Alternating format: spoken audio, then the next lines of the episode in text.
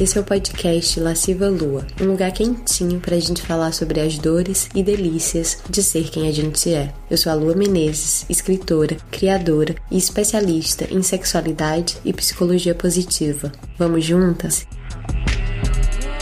27 de agosto de 2020. Desde que me lembro, desejo muito. Desde que me lembro, sou movida por uma fome de viver. Desde que me lembro, meus desejos são intensos e meus sonhos grandes. E desde que me lembro, tenho vergonha disso. Como se eu não pudesse sonhar tão alto, como se fosse arrogância ou inocência da minha parte. E um dia desses percebi que o que eu chamo de sonho, eu poderia chamar muito bem de ambição. E se até agora não chamei assim, foi porque tive medo de dizer: sou uma mulher ambiciosa. Como se a ambição fosse bonita só nos homens, só coubesse neles, como se em nós fosse uma roupa considerada vulgar. Eu já sei que a libertação das mulheres passa pela libertação dos nossos desejos. Mas e as nossas ambições? Também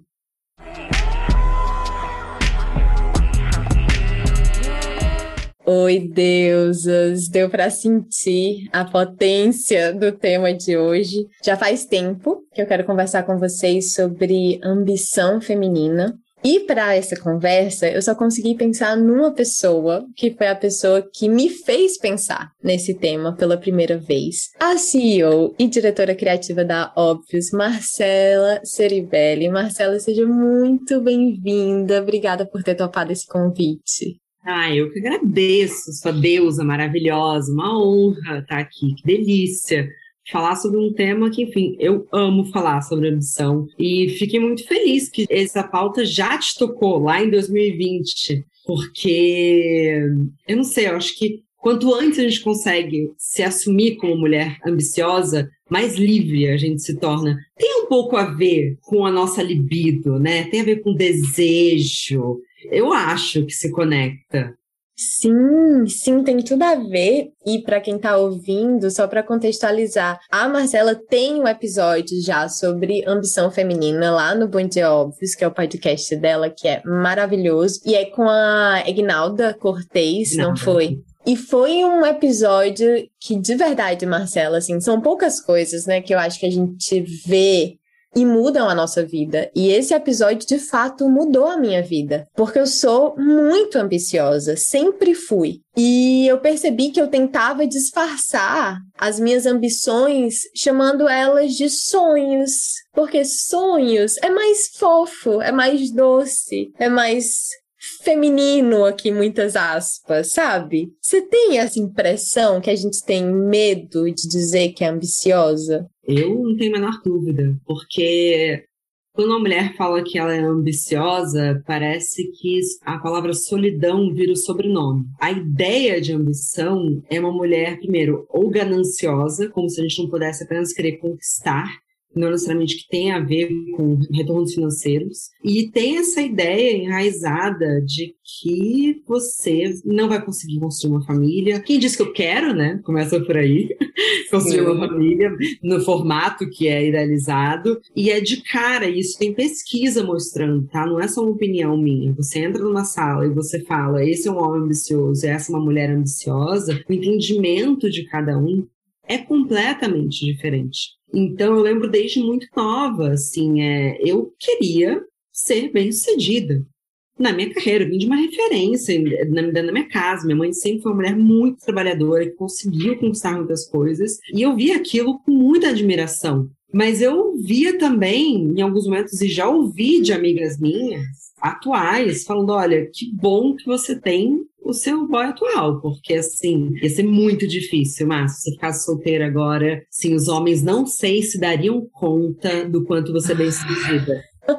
Então eu acho que o fantasma é um pouco da solidão, você entende? Sim, bem o diabo veste Prada, né? Aquela mulher que dá tudo para a carreira e não sobra nada para ninguém, nem para ela né? Como Isso. se a gente só pudesse ser bem sucedida à custa de grandes sacrifícios. Como se a gente nunca pudesse ter tudo. Eu sei que ninguém pode ter tudo, talvez ter tudo seja uma ilusão também, mas essa ameaça da solidão, ela é constantemente usada como arma contra a gente, né? Contra os nossos desejos. E como que você se lembra de ser ambiciosa desde pequena com essa referência? Assim, como é ser ambiciosa para você? Eu acho que a minha ambição, talvez a palavra sonhos seja muito passarinhos cantando ao redor, sabe? Isso. Então, já não usar o sabe? Ela acorda e vai, sabe? Mas eu acho que tem a ver com um desejo de conquista, de ter algo que fosse muito meu. Eu acho que eu hum. tive muito isso, assim. O que, que a Marcela construiu? Quem que é a Marcela? E isso tem muito a ver com a minha estrutura, né? Porque eu já nasci com um irmão gêmeo. Você já nasce em par, você vai ter uma busca pela individualidade o resto da sua vida. Então, a minha ambição também tinha muito a ver com a minha identidade. E o que, que eu ia construir nessa vida, o que, que eu ia colocar meu nome, como é que eu ia colocar minhas ideias no mundo. Que é muito diferente do que as pessoas acham, que é foi quando eu percebi que eu queria ter uma bolsa da Prada. não, não é isso, sabe? Isso tem que diferenciar. Porque tem diferentes níveis de ambição. Por exemplo, meu irmão, ele é muito ambicioso dentro da carreira dele como artista circense, ele é acrobata. E ele quer ser muito bem sucedido dentro da profissão dele. E eu acho que a ambição, no meu lugar, acho que teve a ver com, assim, como é que eu vou me sentir realizada? E o que tem mudado, e aí eu te digo, então foi o que aconteceu, só que durante muito tempo, qual é o perigo da ambição? O perigo da ambição é que ela está sempre olhando para o futuro. Então, então, qual que é o próximo? O que, que é o próximo? O que, que vem? E eu tive uma virada bem nesse ano. Não sei se foi porque eu me banhei no Rio Negro e eu tenho essa coisa com as águas que eu tenho mergulhos que mudaram minha vida. Assim. Acho que é porque eu sou câncer com peixes, enfim, para quem acreditar, ótimo, para quem não acreditar, também bem. Mas eu entrei nesse ano de 2022 querendo olhar um pouco para o presente. Eu acho que a minha ambição não me deixou agradecer pelo que eu tenho e celebrar o que eu tenho. Então a ambição às vezes ela é um pouco perigosa no meu caso. Não sei se é para você também às vezes. Muito, porque primeiro que eu já sou uma pessoa que tende à ansiedade. Eu parei de dizer que eu sou uma pessoa ansiosa para dizer que eu tendo à ansiedade, porque eu não tô ansiosa sempre. Eu já conheci momentos de, de paz, de estar tá tranquila, de estar tá presente, de estar conseguindo aproveitar a minha vida sem mirar tanto no futuro. Mas não sei se dá para quantificar mais tempo da minha vida. Eu tô muito olhando para o futuro. E é sempre isso, é sempre mais, é sempre mais. E eu falo dessa fome de viver no, no trecho do diário que eu abri esse, essa nossa conversa. E eu sempre senti isso. E aí, para falar aqui né, de signo, eu sou ariana, né? A Ariana quer muito, a Ariana sai correndo e vai, e vai atrás. Eu sempre fui assim. O que eu acho que é uma puta qualidade minha, mas a minha grande lição da maturidade tem sido aprender a desacelerar sabe? Até um pouco mais de calma, ter paciência. O último episódio do podcast, inclusive, foi sobre paciência. Ai, nada é mais ariano, porque assim, eu amo as arianas, eu sou filha de Mariana, mas as melhores amigas ariana, eu amo as mulheres arianas. Tem a Lu em Ares, e assim, eu acho que muito de estar onde eu estou vem dessa coisa ariana. Ares tem tudo, menos paciência. Piada muito besta que é assim: como é a oração de cada signo? E a da Ariana é: Deus, dai-me paciência, mas dai-me agora. Amei, muito bom. E realmente isso representa a minha Eu vida. Vou essa pra minha mãe, muito boa. É muito real. Muito, é muito real. E a ambição não anda muito lado a lado com a paciência. Não, não anda, mas eu quero aprender um jeito de fazê-las andarem, serem amiguinhas e darem as mãos, sabe? Não, claro, eu entendo perfeitamente, assim, é porque eu acho que quando a ambição ela encontra a ansiedade, ela também vai ter como um embate o perfeccionismo. Porque ah, não basta eu querer, eu quero fazer muito perfeito. A gente estava falando porque ambas estamos lançando livros esse ano, né? Sim. E o meu grande conflito com esse livro era como é que eu escrevo sem julgar ao mesmo tempo.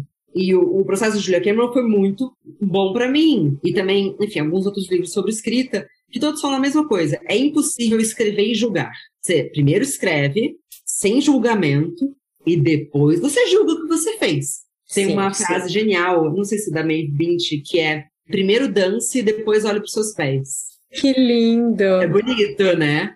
Que lindo. Para mim foi muito isso também, porque, por exemplo, para escrever o livro, eu entendi que o meu melhor processo era escrever sem o mínimo de revisão, para depois dar um tempo, um tempo que Drummond chamava de tempo de gaveta. Drummond falava que todo poema precisa de um tempo de gaveta. Você escreve, bota na gaveta e espera.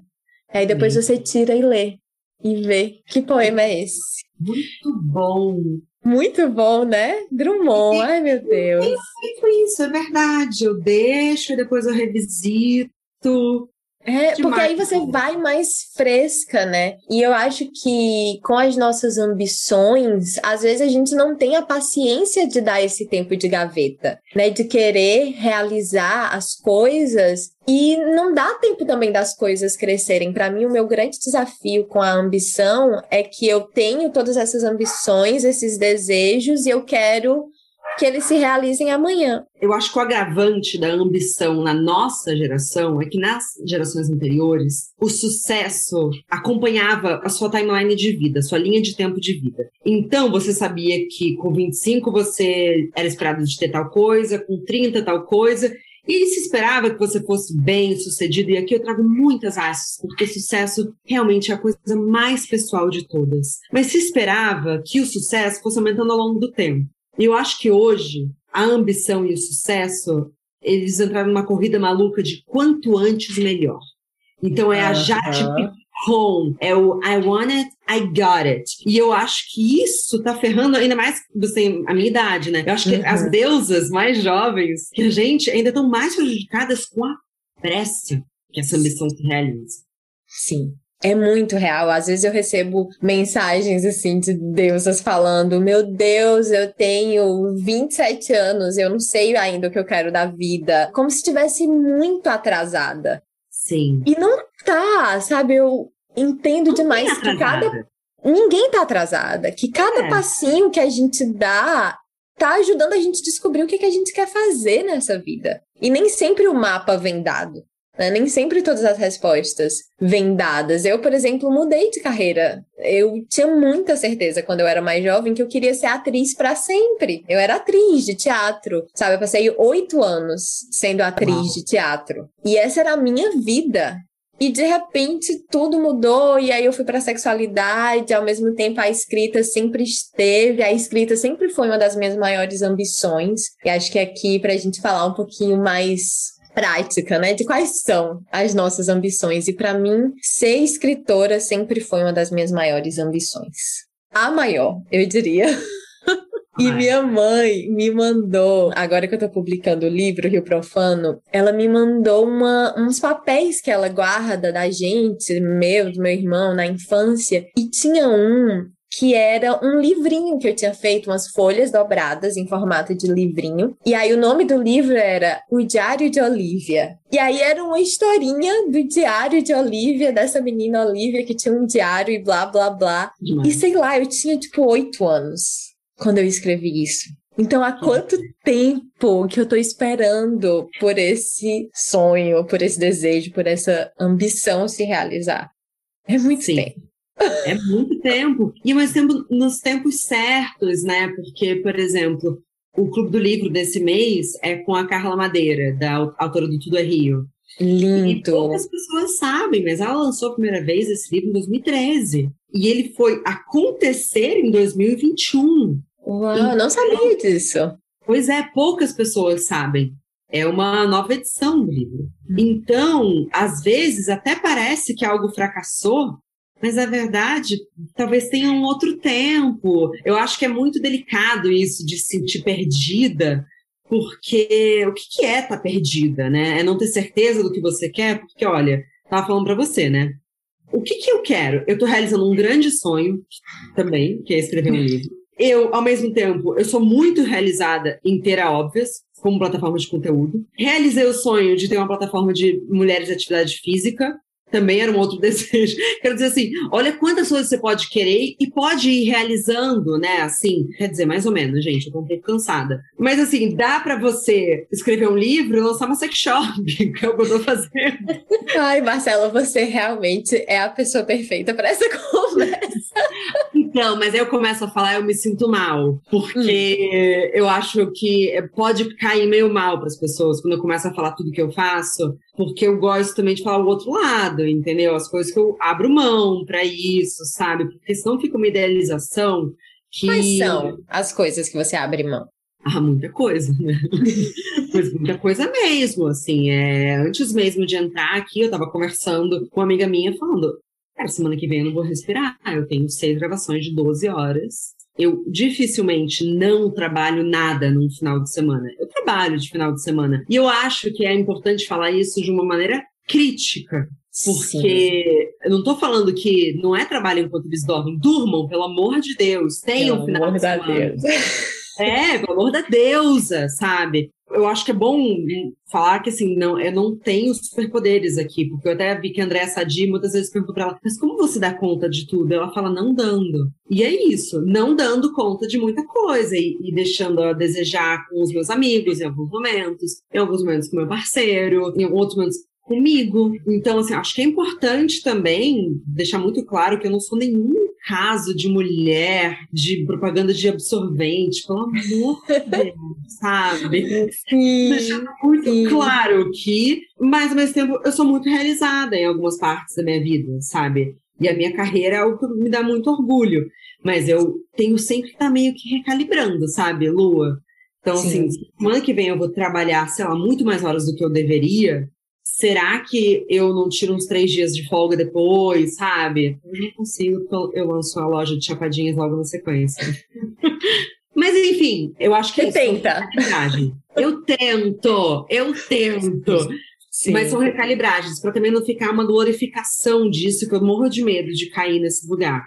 Sim, eu concordo. E eu também, porque eu sinto que a minha vida deu uma guinada de. A minha libido deu uma guinada, que foi por muito tempo, nessa época que eu era atriz, a minha libido, eu amava o meu trabalho, eu amava ser atriz, eu amava o ambiente de estar entre artistas o tempo todo, mas a minha libido estava realmente muito em sexo, em relacionamentos, em amor, em, sabe, era isso que eu queria viver, eu queria viver encontros. E aí, quando eu cheguei com uns 26 anos, a vida deu uma mudada e eu percebi que ok, eu já tinha experimentado tudo uhum. que eu queria experimentar naquele momento de paixões. E eu pensei, ok, o que, que eu tô fazendo? O que, que eu quero fazer agora da minha vida, eu comigo mesma? E foi quando eu mudei de profissão e comecei a estudar e me especializar em sexualidade. E realmente parece que a minha atenção foi toda para aí.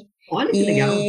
Sim, e agora eu tô num ponto que, assim, a maioria do meu tempo eu penso em trabalho. Eu penso em trabalho o tempo inteiro. Eu tô o tempo inteiro fazendo planos e, e, sabe, quando eu não tô fazendo nada, eu tô escrevendo um post pro Instagram na minha cabeça. Que é um inferno. Ah, eu sei. eu, eu conheço a sensação. Mais.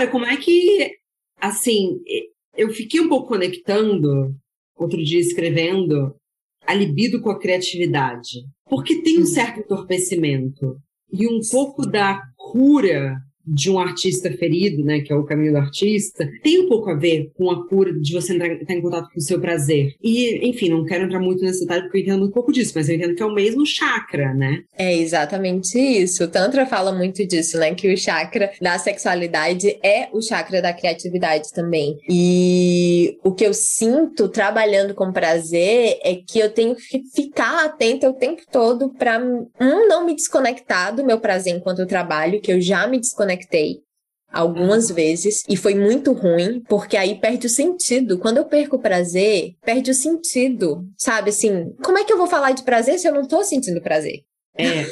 E você sabe, sabe, bom, eu me sinto aqui num lugar muito seguro para falar essas coisas, né? Porque eu sei que as deusas são gostam de um misticismo. Uma vez a minha astróloga falou isso, que tem alguma conjunção no meu mapa, não sei qual é, que o meu trabalho está muito conectado ao meu prazer de vida e está conectado aos retornos financeiros.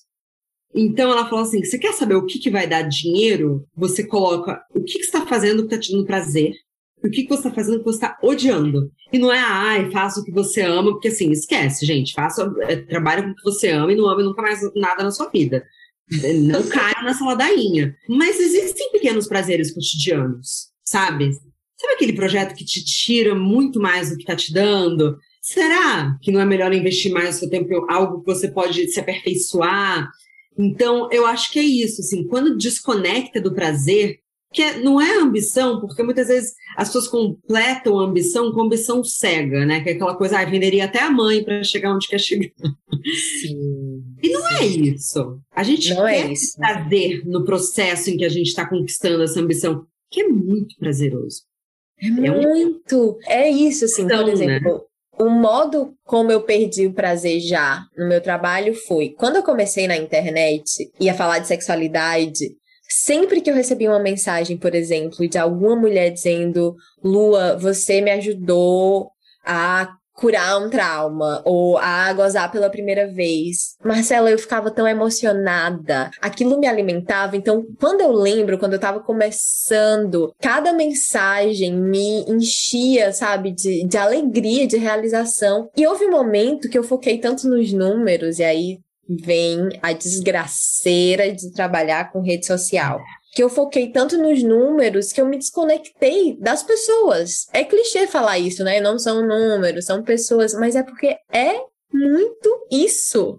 É que é cruel mesmo. É que é cruel. E, assim, é muito difícil você estar tão suscetível a algo tão tangível. Exemplo, você é uma pessoa, um dentista dos anos 90, porque eu acho que é, hoje até um dentista sofre a pressão de estar lá no TikTok. Infelizmente, tá? Essa TikTok é seu trabalho. Mas você sabia que o seu trabalho era bom porque você recebia pessoas e aí elas iam, voltavam, atendiam famílias, etc. O equivalente seria se no meio do, do negócio alguém pudesse dizer, não gostei. Sabe assim, ela saísse e te desse uma nota, entendeu? Tudo ficou tão tangível, uma tangibilidade, assim. Então, a outra dentista tem muito mais cliente que você. Isso era uma coisa que estava mais no ar, minha sensação, tá? Uhum. Eu acho que essa coisa numérica deixou a nossa autoestima muito conectada a coisas que, assim, eu também tenho que exercitar às vezes, porque número não fala sobre relevância, nem impacto real. Sim. Porque tem às vezes trabalhos de pessoas que têm um milhão de seguidores que não tem impacto real na vida das outras pessoas. Você entende? Sim, entendo completamente. E eu acho que a gente tem que olhar quem são as pessoas que mudam a sua vida. Elas têm muitos seguidores, sabe?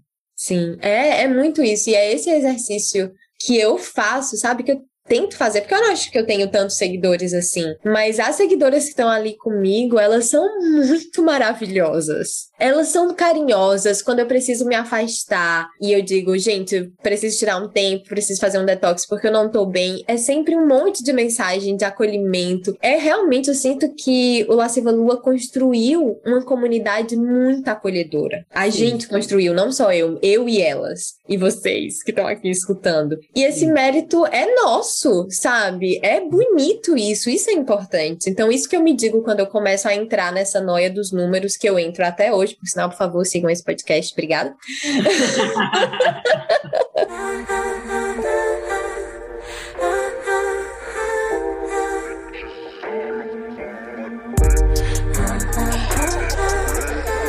E sobre essas coisas dos perigos da ambição, você falou dessa ambição cega. E eu acho que tem a ver com o que a gente falou no começo, que é deixar de celebrar as pequenas conquistas do meio do caminho a gente não celebra o suficiente. Você acha?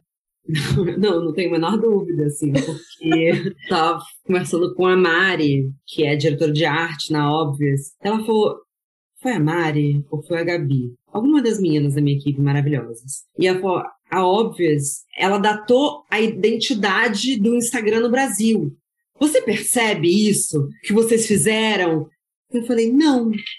Mas eu acho que talvez seja na hora de eu começar a reconhecer é, alguns marcos, porque na minha cabeça, e aí vem muito de uma autocobrança, muitas das conquistas que eu fui tendo ao longo do tempo eram um pouco o mínimo que eu podia ter feito por mim mesma.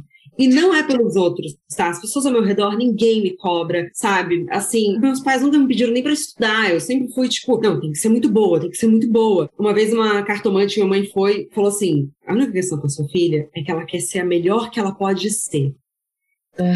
Ela não sabe parar. Porque ela não tem. E é verdade, eu não olho muito pro lado. Então eu não falo assim, ah, eu quero ter mais seguidores do que não sei quem. Eu falo que eu tenho o máximo que eu puder.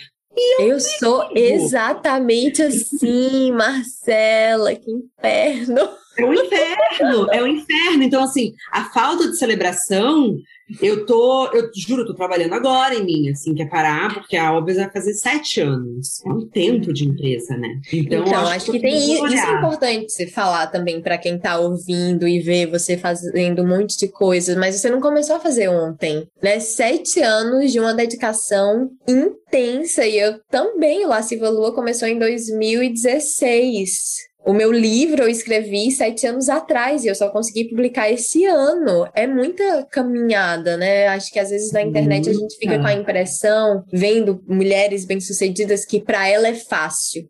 E esse é um julgamento injusto, tanto com ela, que trabalhou pra caralho, quanto com você, que está aí também trabalhando ou deixando de trabalhar porque está se culpando tanto, se martirizando tanto, e aí vem o perfeccionismo, né? Para mim, o perfeccionismo pega, porque sim, eu sou super exigente com o meu trabalho, mas eu acho que uma coisa é ser exigente, outra coisa é ser perfeccionista, porque perfeccionista, para mim, é você ter medo de errar na frente dos outros. É você ter medo de errar na frente dos outros e não ser aceita, e não ser amada. Que no fundo é um grande medo que a gente tem na vida, né? É porque a jornada da heroína, como nos mostraram, ela funciona para um roteiro de filme ou de livro, né? Então ela vem para uma ascensão, aí você tem o clímax, às vezes uma tropeçada e dá tudo certo no final. Só que na vida real é mais ou menos uma valsa, né? Então duas coisas dão muito certo, duas coisas dão muito errado. É um pouco para frente, um pouco para trás. Eu não construí nada sozinha, sabe? Hoje, óbvio, tem 20 pessoas, tenho sócios e assim, e isso 20 pessoas hoje, mas ao longo do tempo outras pessoas colaboraram muito para a gente estar tá onde a gente está. Então, eu acho importante como foram construídas essas narrativas, elas são muito muito mentirosa, muito falso. Outro dia, uma querida assim, me mandou uma mensagem falando: Marcela, tô me sentindo muito mal. Muito obrigada por, pelo podcast O Eita Deu Tudo Errado, com a Berta Salles, porque essa semana eu perdi minha bolsa na faculdade. E eu tô muito arrasada, eu não sei o que vai ser de mim, etc. E eu respondi para ela. O meu melhor amigo passou por isso também. Ele perdeu a bolsa da faculdade e pior, porque a colega de, do trabalho de grupo não entregou o trabalho, não era nem ele. Ah. Agora pública essa história. Ah. Justiça seja feita. Por isso que no colégio eu era aquela que perguntava, professor, pode fazer individual? Eu juro, eu era essa. Porque eu sabia que se eu fizesse individual eu ia tirar 10. É, não, eu era aqui acabava fazendo tudo mesmo pro grupo. Oh. Mas tudo bem, estamos aqui, deu certo, de certa forma. E eu falei para ela, e hoje ele é um dos meus amigos mais bem-sucedidos, talvez o mais bem-sucedido. Isso é um tropeço na sua história, um fracasso no meio da sua história. Mas eu tenho certeza que as coisas vão se resolver. E eu juro que não é positividade tóxica. Porque não é você vai, você consegue. Não é isso. Mas eu acho que muitas vezes, e aí, muito dessas fórmulas de internet, sabe? Faça seis dígitos em sete dias. Gente, que loucura, sabe? fazendo tanto dinheiro assim, sabe? História no TikTok com 18 anos. E a Maísa já tinha uma casa com essa idade. Ah! Sim. Sim, essas pessoas são exceções, né? Acho que é importante a gente ah, se lembrar disso. É muita. É muita loucura.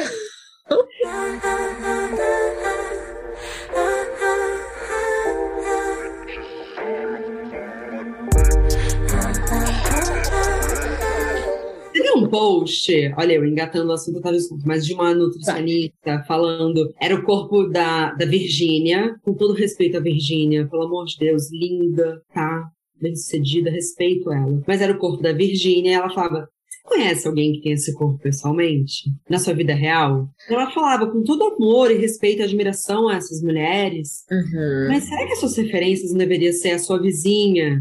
Que está conseguindo malhar na hora do almoço enquanto o filho está na escola, ou uma amiga que trabalha também 10 horas por dia, mas que conseguiu tomar mais água. Será que a gente não está pegando referências, comparando a nossa realidade com realidades tão diferentes das nossas, mirando realidades que são tão distantes da nossa. Sim. Entende? Porque sim. a gente vai se frustrar.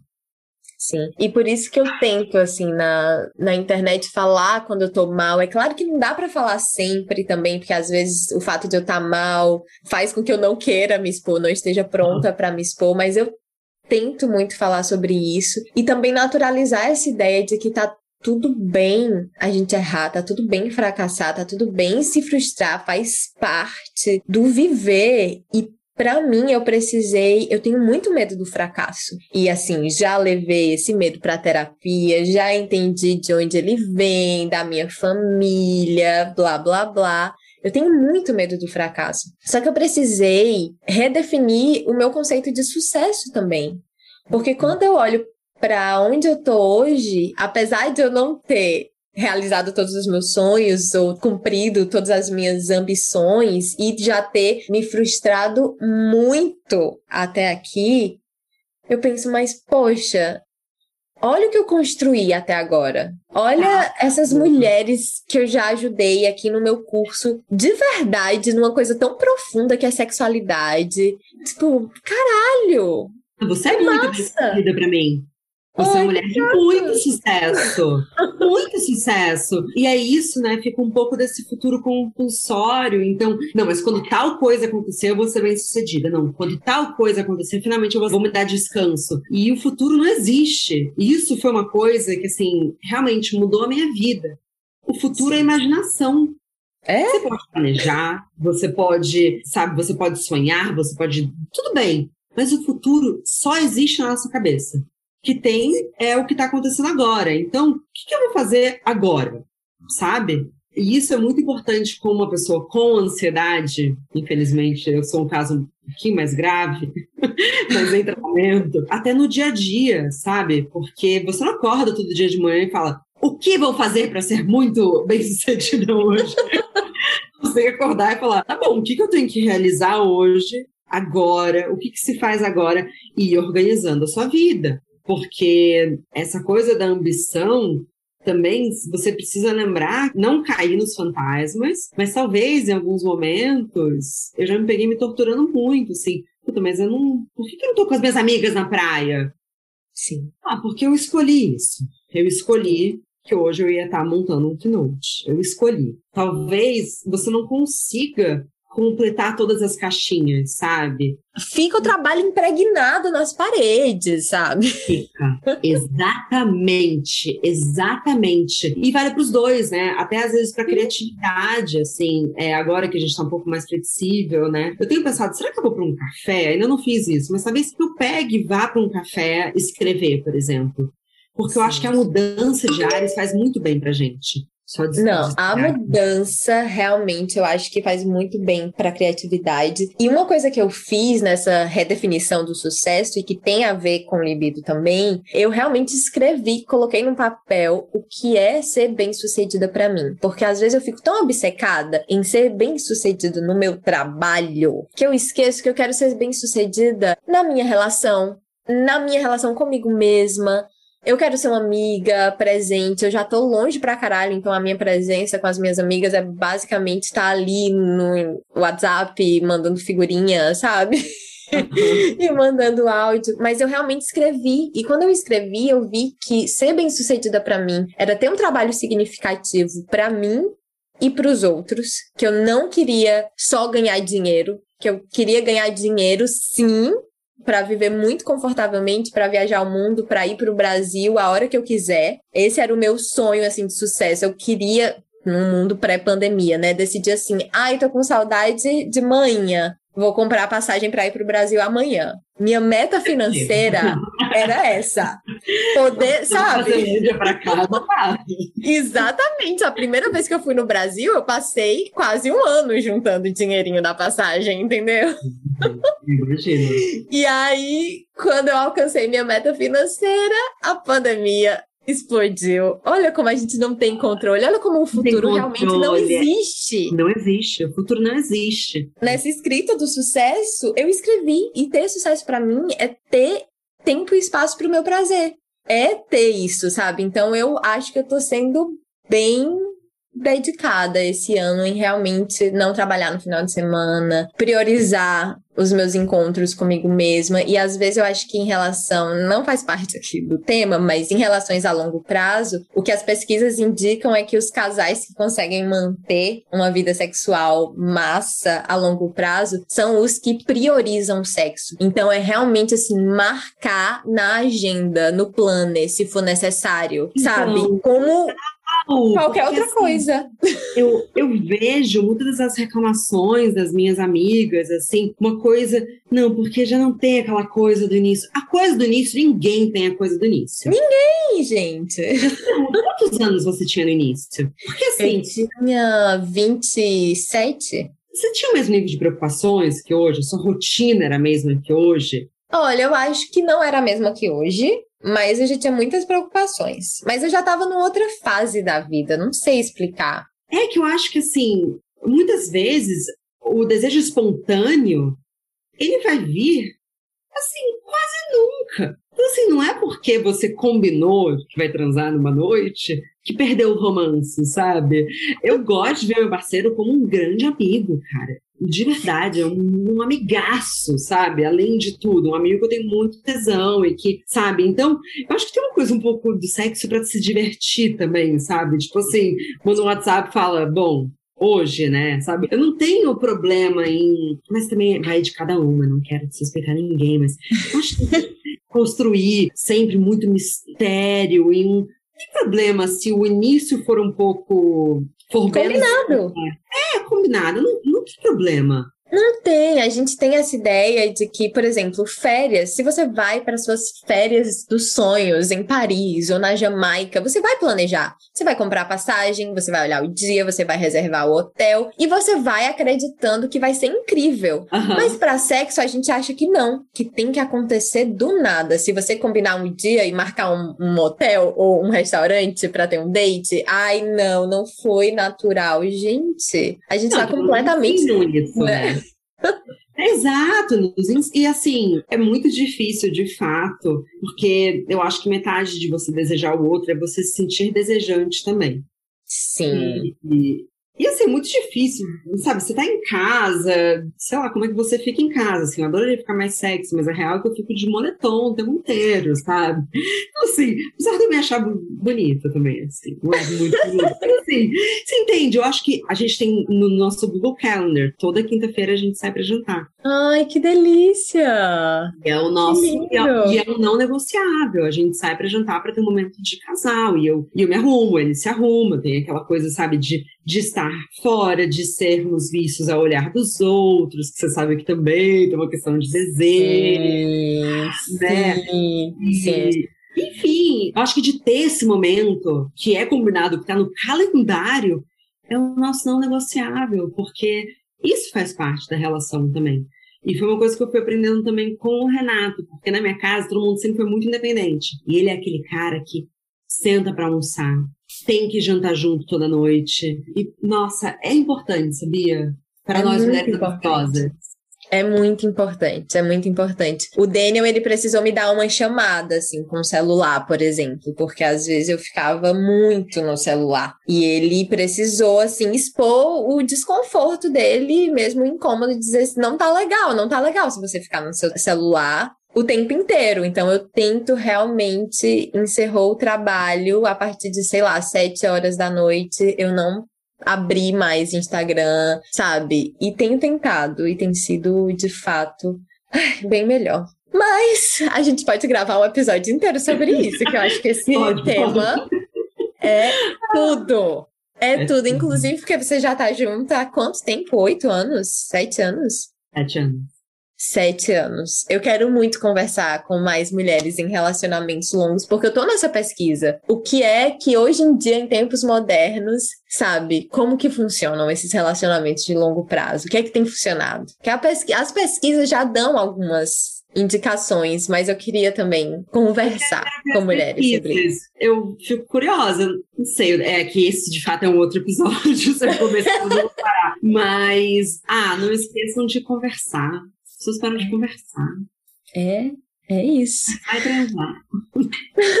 Por favor, que essa seja uma ambição também, né? Ter é. prazer, ter uma vida sexual gostosa. Essa sempre foi uma ambição minha. Eu sempre quis ter uma vida sexual foda. Porque sexo sempre foi um dos meus maiores interesses. Então eu queria ser muito boa no sexo. Olha que loucura. E eu encarava o sexo quase como uma pesquisadora mesmo, assim, uma pesquisadora do corpo, dos encontros real.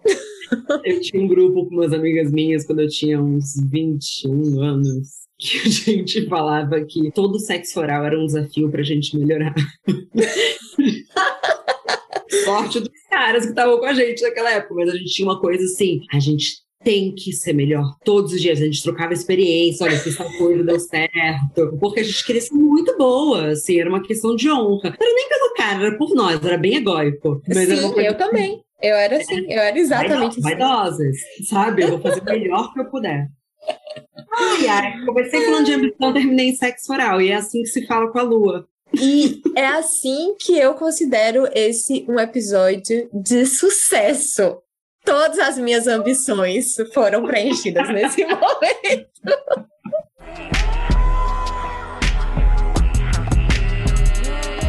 Marcela, muito obrigada por você ter vindo. Você é maravilhosa também nos meus olhos. Assim, eu te vejo como uma mulher muito bem sucedida, inspiradora e quero ser sua amiga. Fica aí já o meu requerimento. Somos amigas, para. somos já, somos. Ah, eu que agradeço, foi muito gostoso, eu fiquei muito à vontade. Obrigada demais pelo convite. Eu volto para falar sobre relacionamentos a longo prazo. Vamos! E ah, no final eu sempre deixo uma sugestão lasciva de alguma coisa que você está lendo, alguma série, filme que você viu. O que é que você tem para sugerir?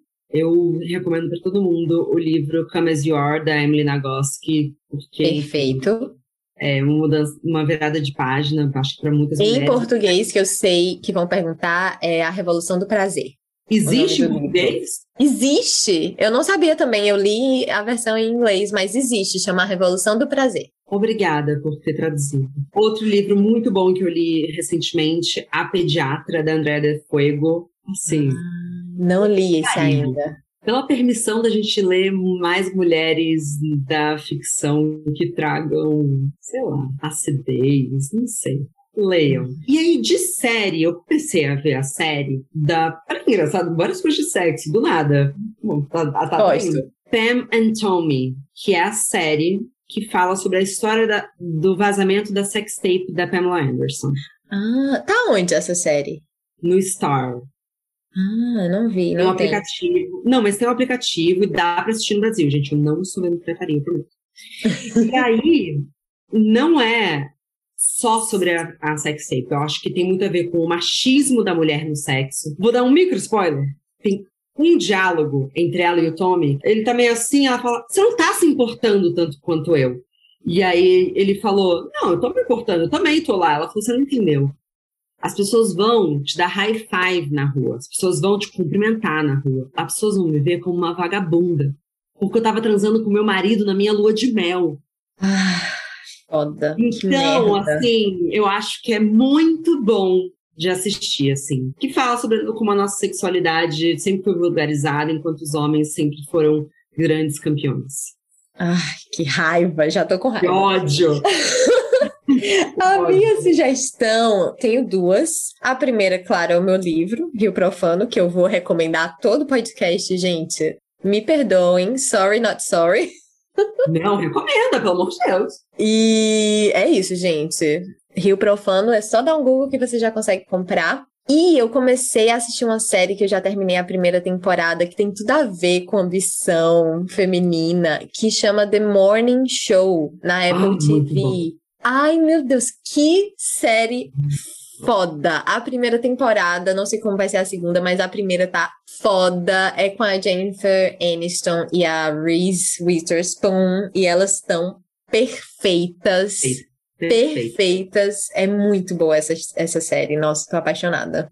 E é isso. Obrigada, Marcela. Te espero, então, para a próxima. Até a próxima. E já fico aqui publicamente. Quero você no Bom Jobs falando sobre o seu livro. Ah, por favor. Por favor. Beijo, linda. Beijo. Deusa, espero que você tenha gostado desse episódio. Para acompanhar mais conversas e conteúdos suculentos, basta assinar a minha newsletter através do site www.lascivalua.com. Se você quiser mais informações sobre os meus cursos e workshops deliciosos, você encontra tudo lá no site também. Não esquece, deusa, prazer é aprendizado. E se você ainda não me segue no Instagram, segue lá, arroba lascivalua com três As no final. Até o próximo. O podcast Lasciva Lua é uma criação de Lua Menezes, edição de Domênica Mendes, trechos de música de Luísa e os Alquimistas, produção de Giovana Dias, Sandrine Miller e Laura Fernandes. As artes gráficas são de Deia Guandaline.